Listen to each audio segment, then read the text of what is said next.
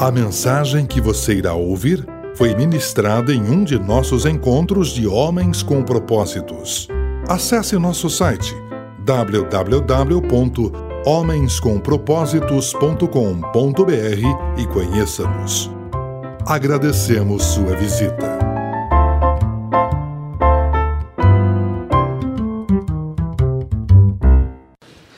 Você deve ter recebido aí um papel na entrada. O texto que está nesse papel vai nos servir como diretriz para esse momento de reflexão.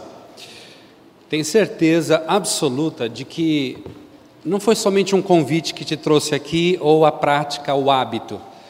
Eu tenho plena convicção de que esse tema desse semestre, nada é impossível, é algo que é muito mais do que uma simples palavra de motivação.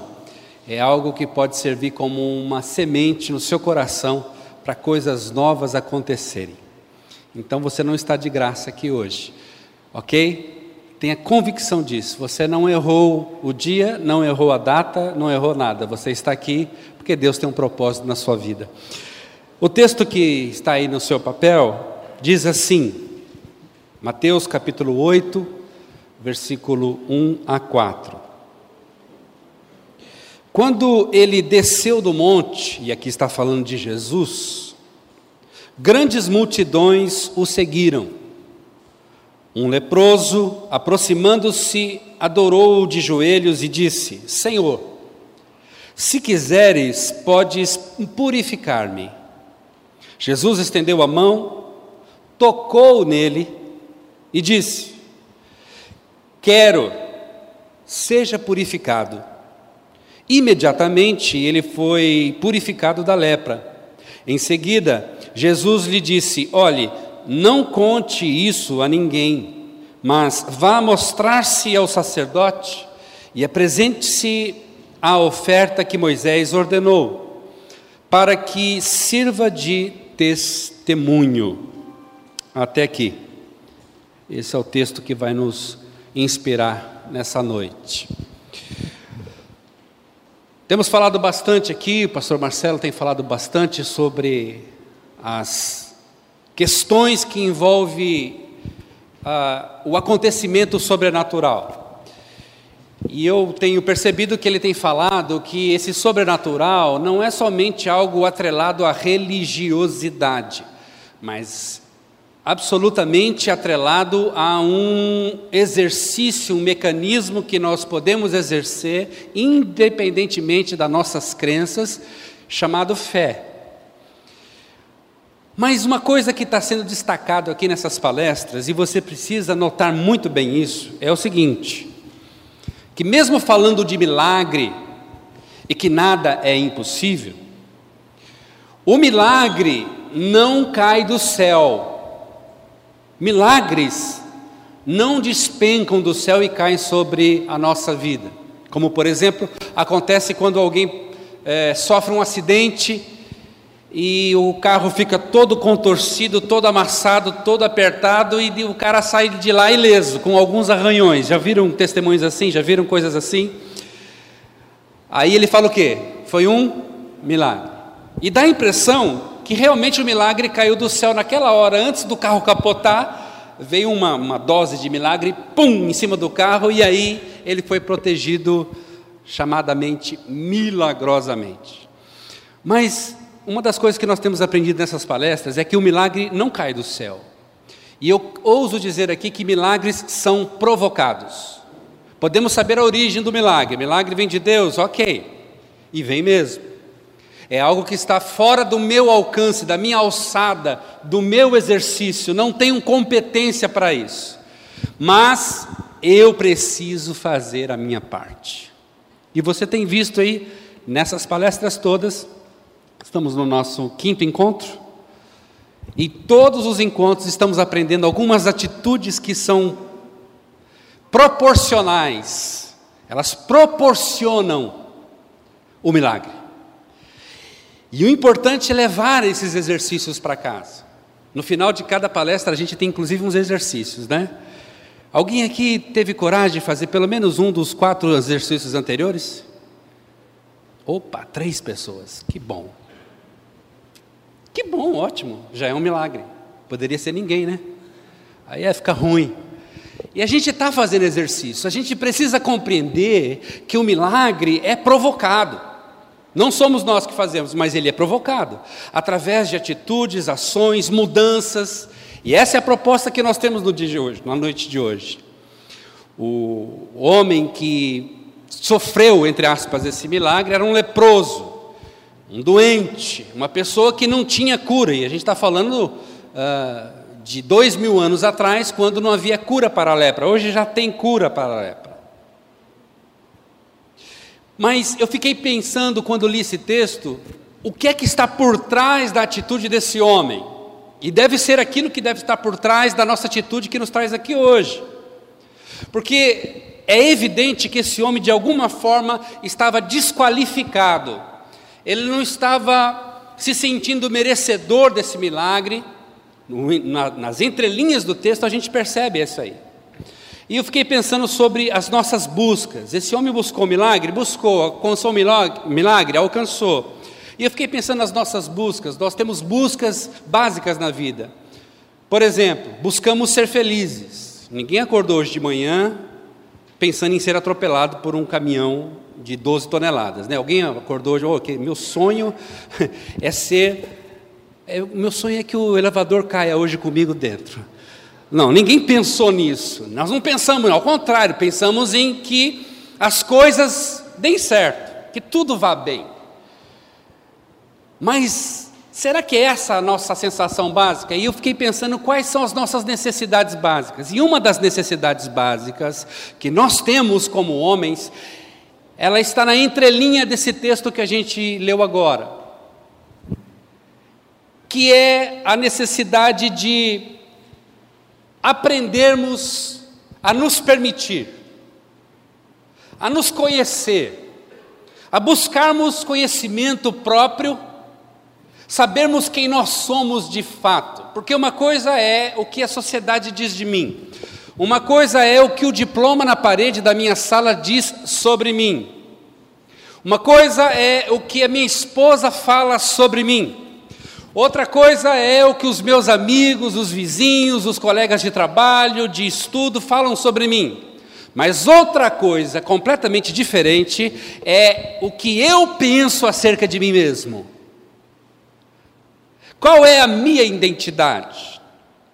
Porque tem duas vertentes que a gente acaba navegando nessa questão de identificação e identidade. Uma é a seguinte: é eu procuro me esforçar para ser aquilo que as pessoas esperam que eu seja. E isso causa muito sofrimento, porque eu perco a minha própria identidade para buscar uma identidade que estão me dando. O psicanalista Lacan dizia que nós somos o discurso do outro.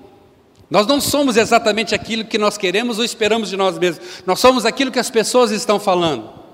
Mas esse é um grande problema, porque a gente jamais vai alcançar a expectativa das pessoas.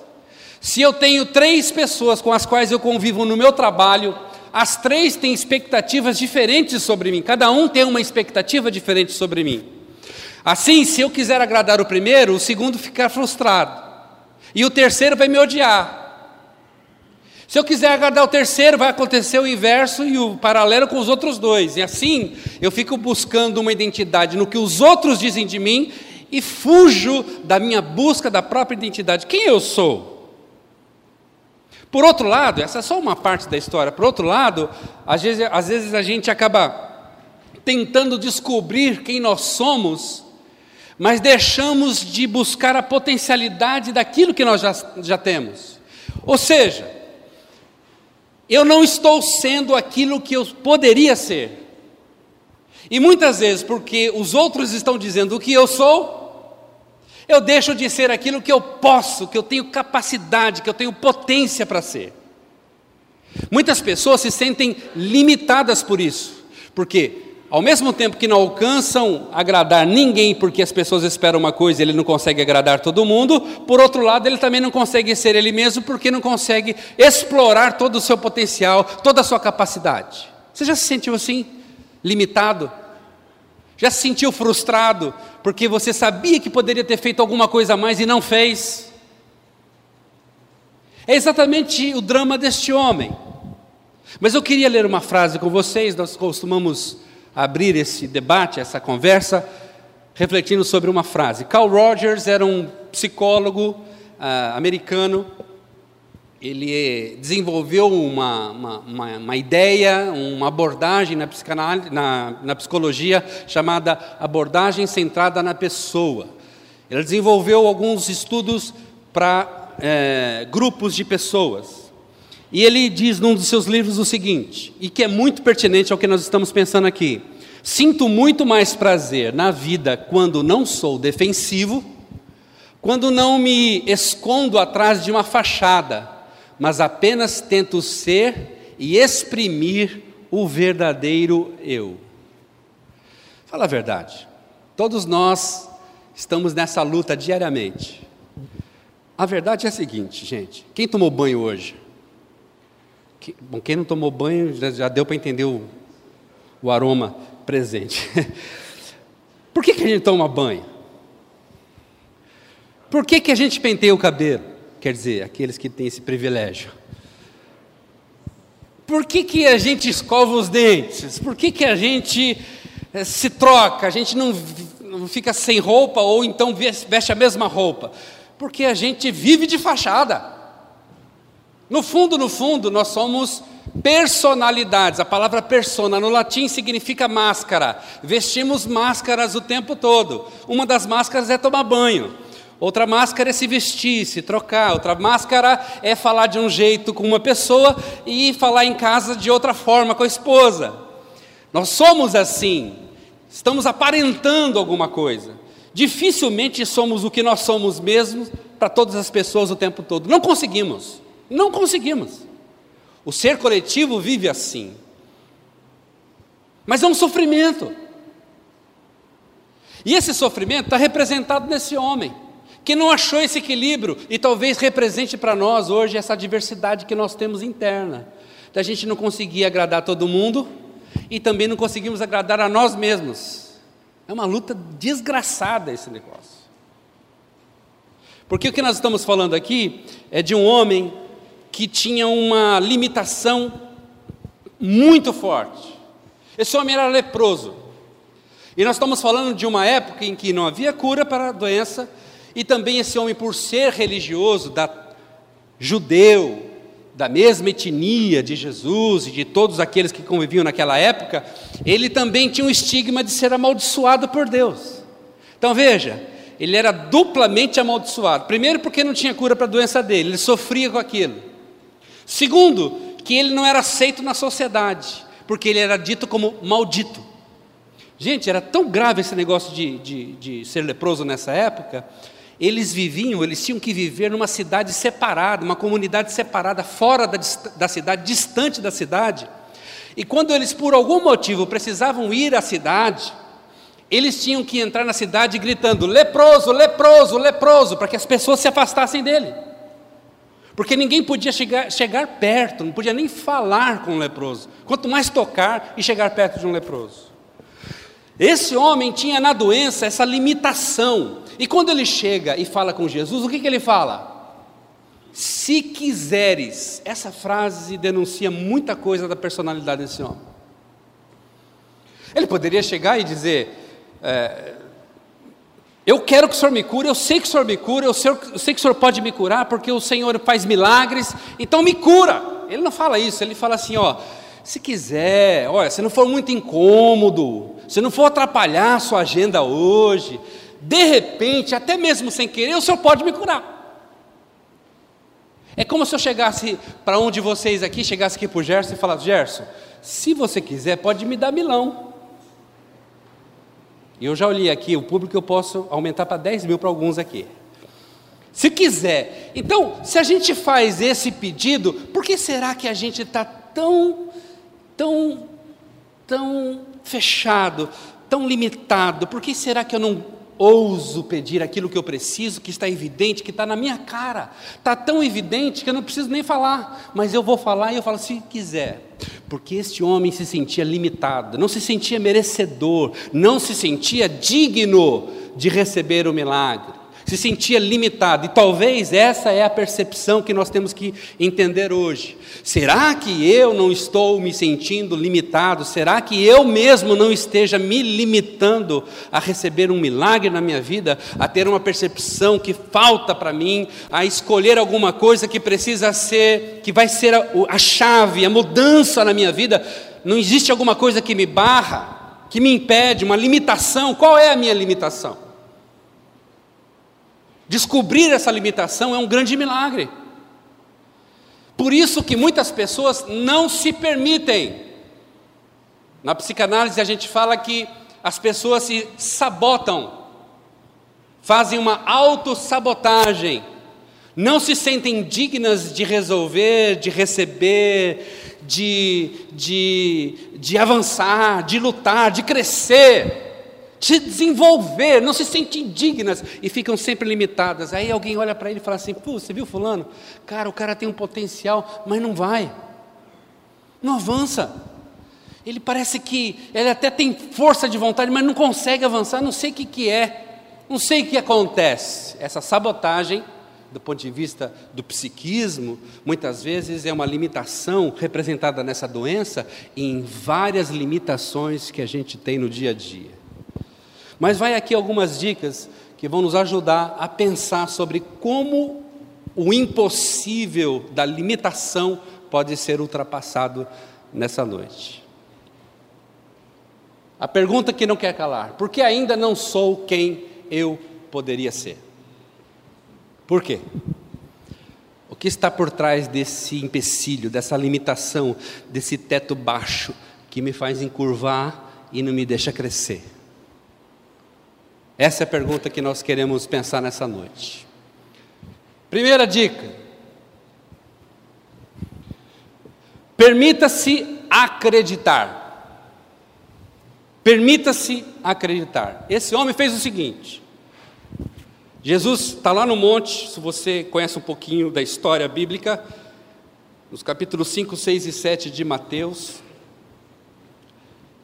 Jesus sobe no monte, se assenta no monte e começa a ensinar o povo, falar coisas bonitas, especiais, bem-aventuranças, fala sobre amor, sobre dar a outra face, sobre mudar a sua maneira de ver, de pensar. E é um discurso muito bonito, mas agora vem a grande questão. Quando ele sai do discurso e desce o monte, a primeira pessoa com quem ele é, é, lhe cruza, a primeira pessoa que está na frente dele é um leproso. E o leproso, você lembra muito bem como eu falei no começo? Não pode ser tocado, ele é um, uma ralé, ele é menosprezado, ele sofre preconceito em todos os níveis. E ele faz uma pergunta crucial para Jesus: Se quiseres, pode me tocar. Aí Jesus responde o quê? Eu quero. Eu quero.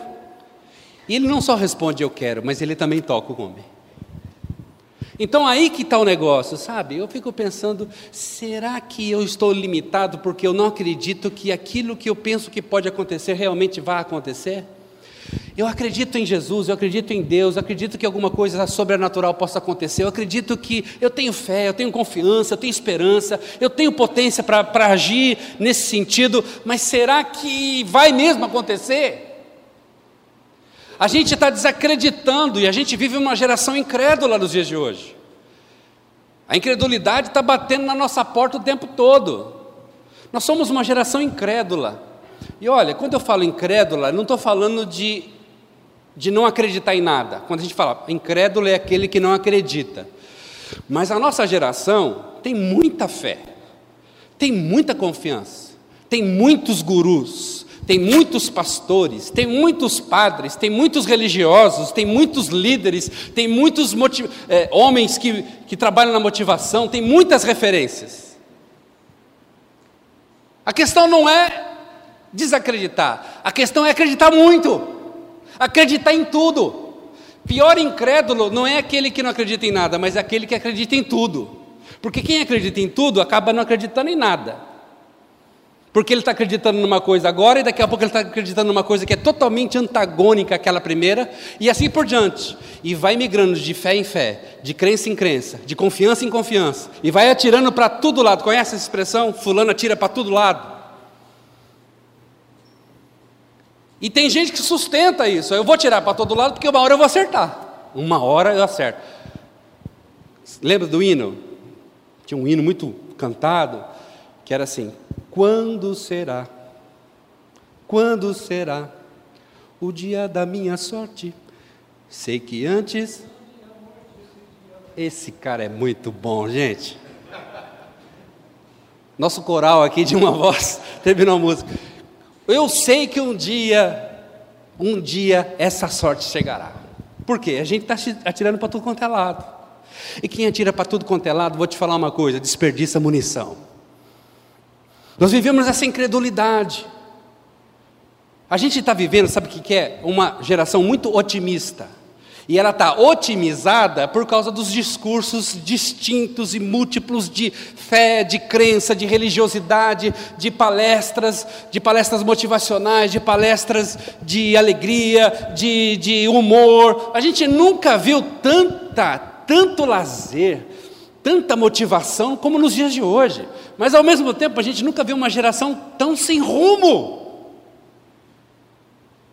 Quem tem filho adolescente aqui? Acho que você sabe o que eu estou falando. Os nossos filhos adolescentes estão meio que ainda na época da fantasia. A minha geração, eu sou da safra de 63, a melhor safra da história, 63. Safra boa, só coisa boa saiu. 63. A minha geração chegava nos 15, 16 anos, já estava com a cabeça na faculdade, já estava com a cabeça no trabalho, já estava desenhando o seu trabalho, desenhando o projeto de família, não é, não é verdade? Estava desenhando o seu futuro, estava, estava com as coisas sendo trabalhadas. E já eram decididos. Hoje, com 18, 19 anos, o cara entrou na faculdade e desiste, porque não era aquilo que ele queria fazer.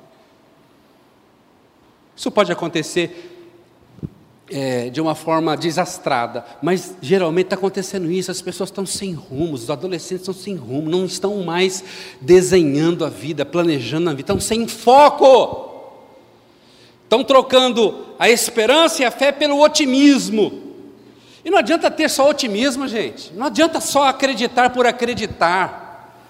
Esse acreditar é mais do que você ser otimista. Gente, sábado eu fui tão otimista. Vai empatar, vai empatar, vai empatar, vai empatar. Vai, vai, boiadeiro, conhece a história? Vai nada, não adianta ser só otimista. A gente pode ser tão otimista para esperar uma coisa boa, mas a gente pode ser otimista pelo desastre. Como o desespero, tem gente que fala assim: não vai acontecer. Vai, conhece o cara você não conhece porque não tem jogo no Brasil, né? É jogatina, jogatina. Mas tinha a época do caça-níquel aqui no Brasil, né? E alguns, alguns ainda têm acesso em alguns lugares, aqui na fronteira, tem, tem cassino. E você sabe como é que é o cara viciado no jogo. Ele entra e ganha um pouquinho, perde um pouquinho, tem todo um esquema, tem um algoritmo na máquina que ajuda a resolver esse problema existencial do jogador. E aí ele começa a perder, começa a perder e fala assim: o que, que ele fala? O que, que ele fala? Você sabe. O que ele fala? Agora eu vou ganhar. Aí ele, mas não, agora só mais essa. Não, agora eu tenho certeza. Aí volta um trocadinho para ele. Falei, falei? Não falei? Aí ele continua o quê? Jogando. Não é só acreditar para acreditar. Porque a gente pode acreditar na desgraça, pela desgraça, torcer pela desgraça. E sobre o que eu acabei de falar, não se esqueçam, tem o um segundo jogo, tá? Você reparou no, que eu estou crendo num milagre gigantesco? Então não é só acreditar por acreditar, porque você pode ser pessimista, pode ser otimista. A questão não é ser otimista. Otimismo não ganha guerra. Eu vou ganhar, eu vou vencer, eu vou. A gente muitas vezes confunde fé com otimismo. A questão não é só acreditar por acreditar. a questão é acreditar e descansar. Esse acreditar e descansar está longe de muita gente, porque tem muita gente torcendo, acreditando e está ansioso, não consegue dormir à noite, porque ele está acreditando, mas ainda não aconteceu. E enquanto não acontece, não descansa. E acreditar e descansar? É contra o padrão, não é verdade? É contra o padrão. Então, permita-se acreditar. Então, quero lançar um desafio para você hoje aqui à noite. Tem uma bronca para resolver ainda essa semana? Não precisa levantar a mão. Tem uma questão aí que está variando, está incomodando dentro de casa, no trabalho, nos relacionamentos, na justiça, em qualquer lugar. Tem uma coisa que está incomodando. Como é que você vai acreditar nisso? Como é que você vai esperar? Esse homem acreditou de uma forma muito limitada, mas ele chegou em Jesus. Ele poderia se sentir e se sentiu não merecedor, e falar assim: não, eu não mereço, poxa, quem é ele? Você acha que ele vai me tocar? Ele vai ficar impuro? Ele não vai, ele não vai correr esse risco. Ah, eu, vou deixar ele passar, deixa ele passar, deixa ele embora, vai. Deixa ele embora. Não, ele falou assim: ó, eu, eu não sou merecedor, mas eu estou aqui. Eu imagino Jesus descendo, virando para a esquerda e esse cara cercando Jesus. Jesus vira para lá e ele vai para cá. Jesus vem para cá até que eles se encontram de frente e ele não tem para onde ir. E ele fala: se o senhor quiser, pode me tocar. Esse é o acreditar a despeito do que está sendo visto. A minha esposa passou por um, uma situação de doença, uma enfermidade muito séria, um câncer que ela teve. E nós estávamos ali recebendo e vendo exames, tomografia, ressonância, e vendo os exames, os marcadores cancerígenos, tudo marcando e mostrando que não tinha jeito. Ela sofreu muito, eu sofri muito, mas nós resolvemos acreditar, a despeito do que os nossos olhos estavam vendo. Hoje à tarde minha esposa estava aqui, cantando aqui. Eu sou especial? Não. Mas eu acredito em milagres. Ninguém é especial. Ninguém, ah, fulano é especial, por isso que não, não. É acreditar. É um leproso que olha para si e olha para Jesus e fala: vai acontecer. Olha para sua lepra. Tá feio, não tá? Tá difícil, não tá? E o que você vai fazer com isso? Jesus está descendo o monte. O que você vai fazer com isso? O que você vai fazer? Você vai abrir caminho ou vai se colocar na frente? Se quiser, eu estou aqui. Essa é uma decisão especial, mas vamos para frente. Segundo, além de permitir-se acreditar, permita-se tocar. Ele disse para Jesus assim: se o senhor quiser, pode me tocar. E Jesus toca ele. Quando a gente chega nos nossos níveis maiores de limitações, a gente não se permite tocar. A gente começa a ficar dolorido, sensível, Sabe quando você cai e machuca feio o joelho? E aí você tem que ir lá no ortopedista, ir no médico, de alguma forma ver aquilo que está acontecendo. Aí o doutor pede para você sentar, você senta e ele pergunta: o que aconteceu? Ah, foi o joelho, eu caí, torci, está doendo muito, está doendo muito. Aí o médico vai fazer o quê? O que ele vai fazer?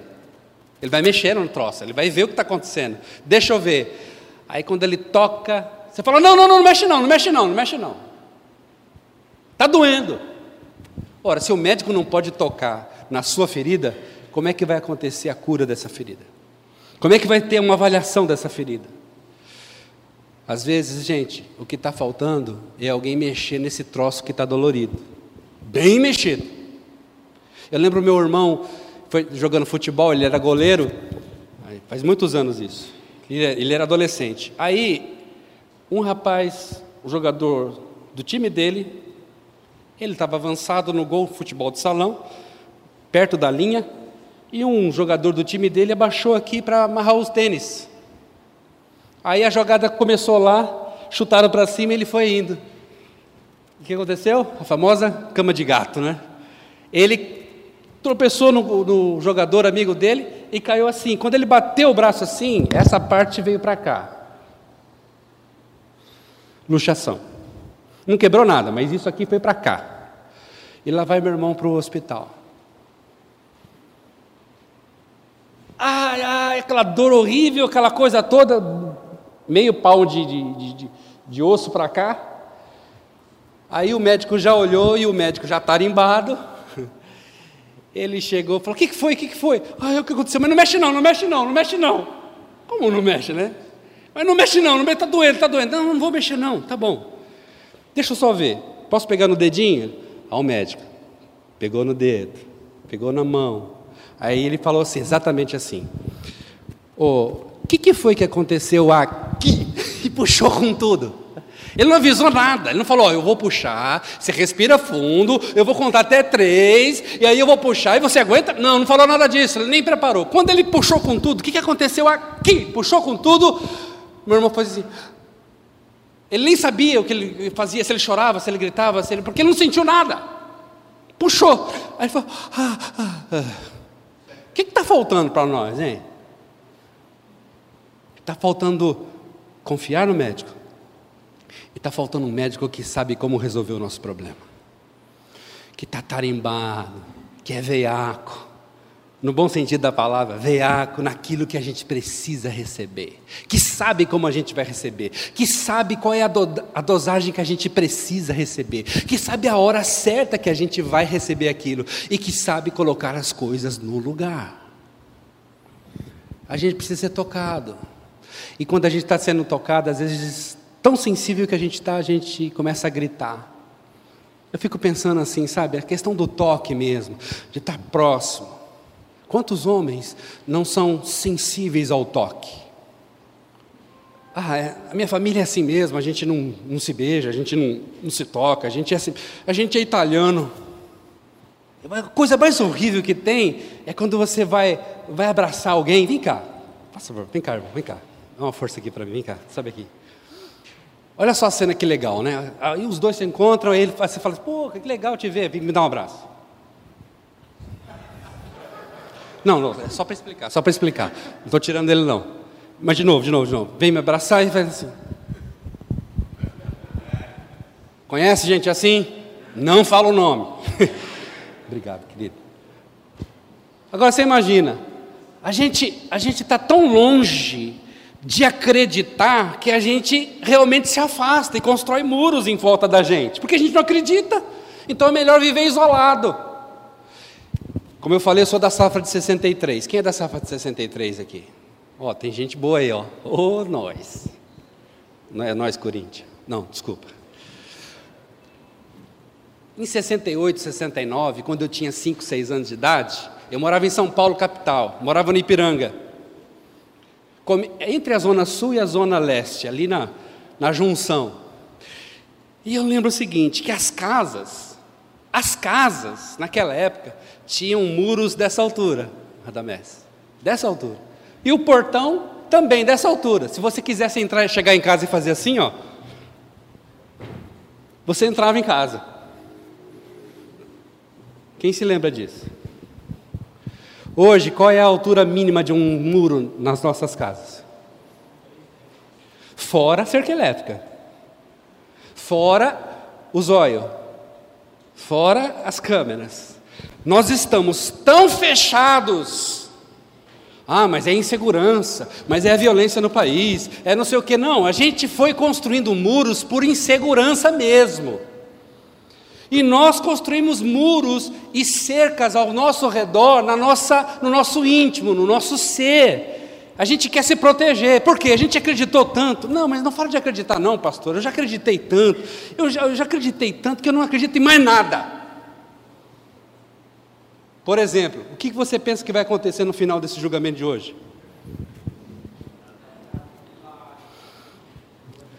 Só um milagre.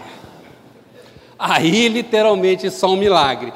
Foi o que eu postei numa das redes sociais hoje, sobre milagres e poderes.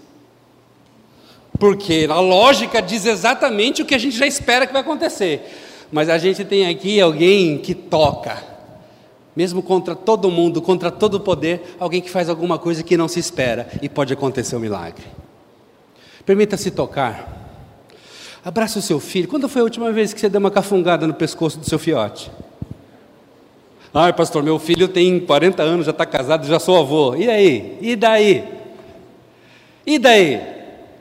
Eu lembro esses dias que eu sentei no colo da minha mãe quando ela estava viva, 70, aos 72 anos de idade. Ela é bem pequenininha, franjinha. E eu sentei no colo dela e eu com esse baita borracharia que eu tenho aqui, pesado, assim, com todo cuidado, sentei no colo dela. Ela falou: Você vai me quebrar. Eu falei: Não, eu sentei com todo cuidado. Ela falou: O que você quer? Eu falei: Eu quero dar uma cheirada no seu pescoço. Aí eu cheirei o pescoço da minha mãe. Você sabia que além da íris e da digital, a única coisa que é única em cada ser humano na Terra é o seu cheiro. É único. É por isso que você chega em casa e sente o cheiro do filho, sente o cheiro da esposa, sente o cheiro da filha. A gente consegue entender isso. E a gente não cheira mais, a gente não se toca mais, a gente não beija mais, a gente não abraça mais. Ah, já cresceu. Eu estou falando da esposa também. Quem lembra da lua de mel? Rale rola. Maravilhoso. 15 anos depois, o beijo não tem mais língua. Beijo mudo, sem língua. Acabou. Que que. Ah, não, é que passou o tempo, que agora é assim, a gente é assim mesmo. É, o que, irmão? Você quer milagre no seu casamento, mas não investe nele.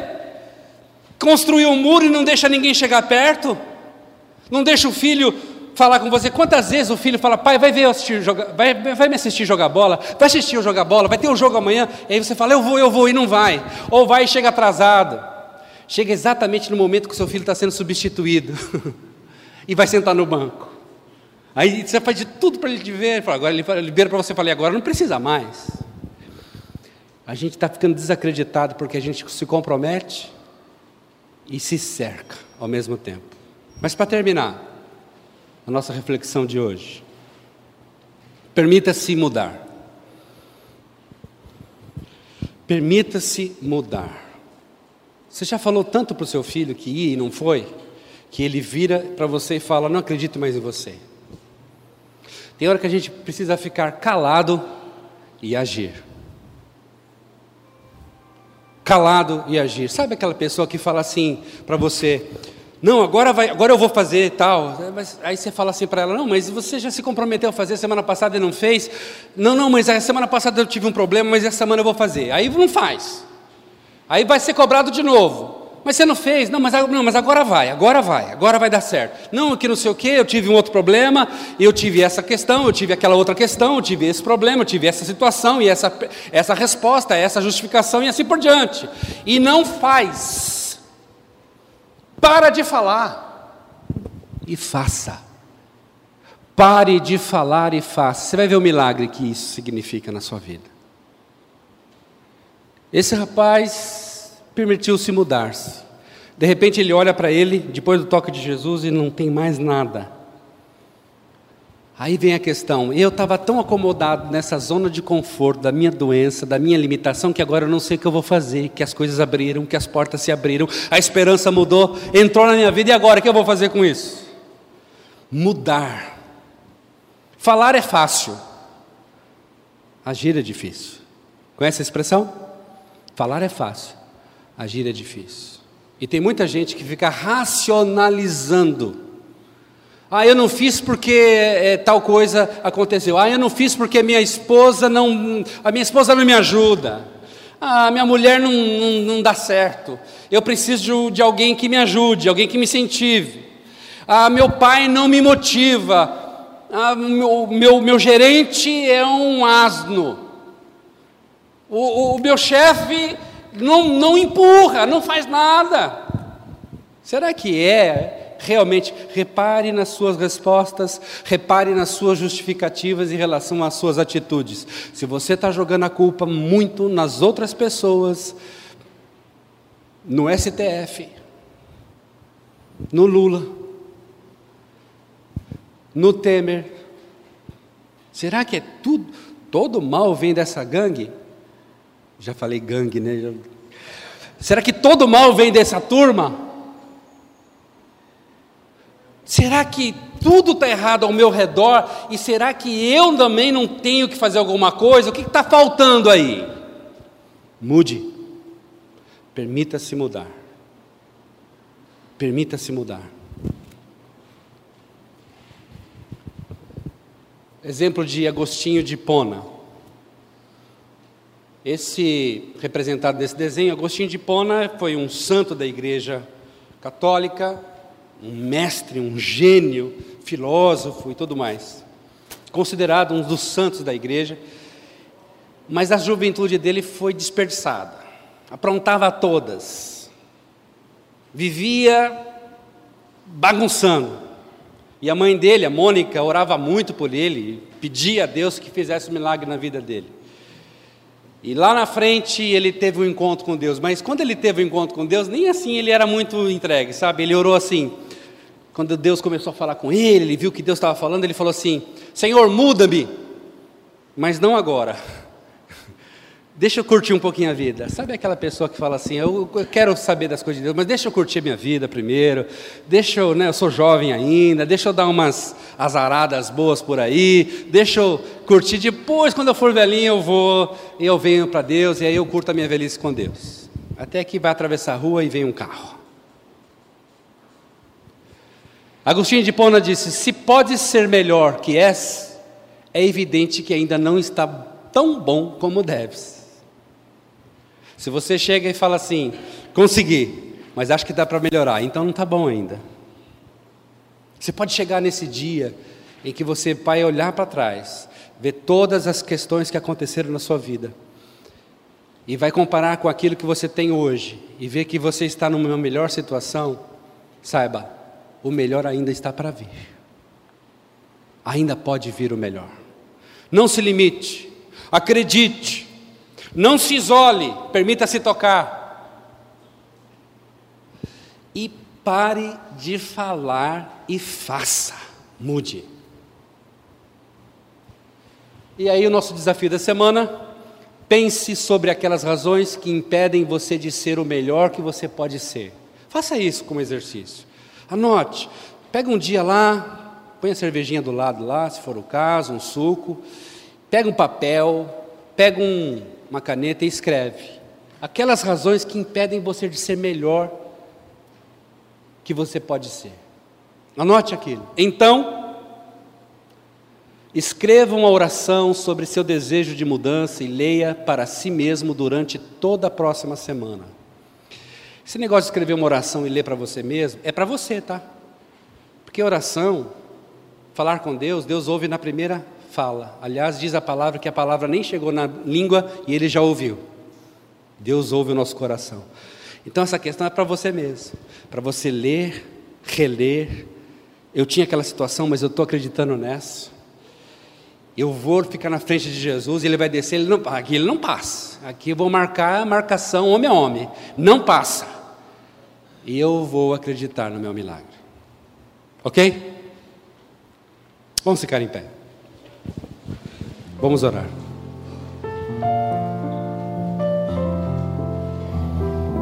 Pai, estamos aqui, fomos desafiados por uma palavra que nos diz sobre o desafio de permitir-se. Talvez alguns homens aqui tenham sido limitados, talvez por uma pessoa ou outra, talvez pelo pai ou pela mãe, que diziam a ele quando era criança ainda: Você nunca vai ser nada, você não vai dar em nada. E essa limitação nasceu ali e acompanhou até o dia de hoje. Talvez a limitação seja circunstancial, alguma coisa, um desastre, uma enfermidade, alguma coisa extraordinária que aconteceu e está limitando a vida desse homem agora. Pai, eu não sei o que acontece. Eu creio que de alguma forma o Senhor pode fazer um milagre na vida destes homens. Que eles consigam acreditar que eles consigam sair dos limites, romper as barreiras e se permitir tocar, e que eles consigam mudar, falar menos, fazer mais, que esse milagre, que é o mesmo milagre que aconteceu com aquele homem que era leproso, aconteça na vida de cada um aqui. Nós cremos que de alguma forma esse milagre pode acontecer e vai acontecer na medida que essas coisas acontecerem, forem exercitadas na nossa vida. Faça assim, Pai. Eu te peço em nome de Jesus e para a glória do teu nome. Amém. Amém. Até a semana que vem, Deus abençoe você.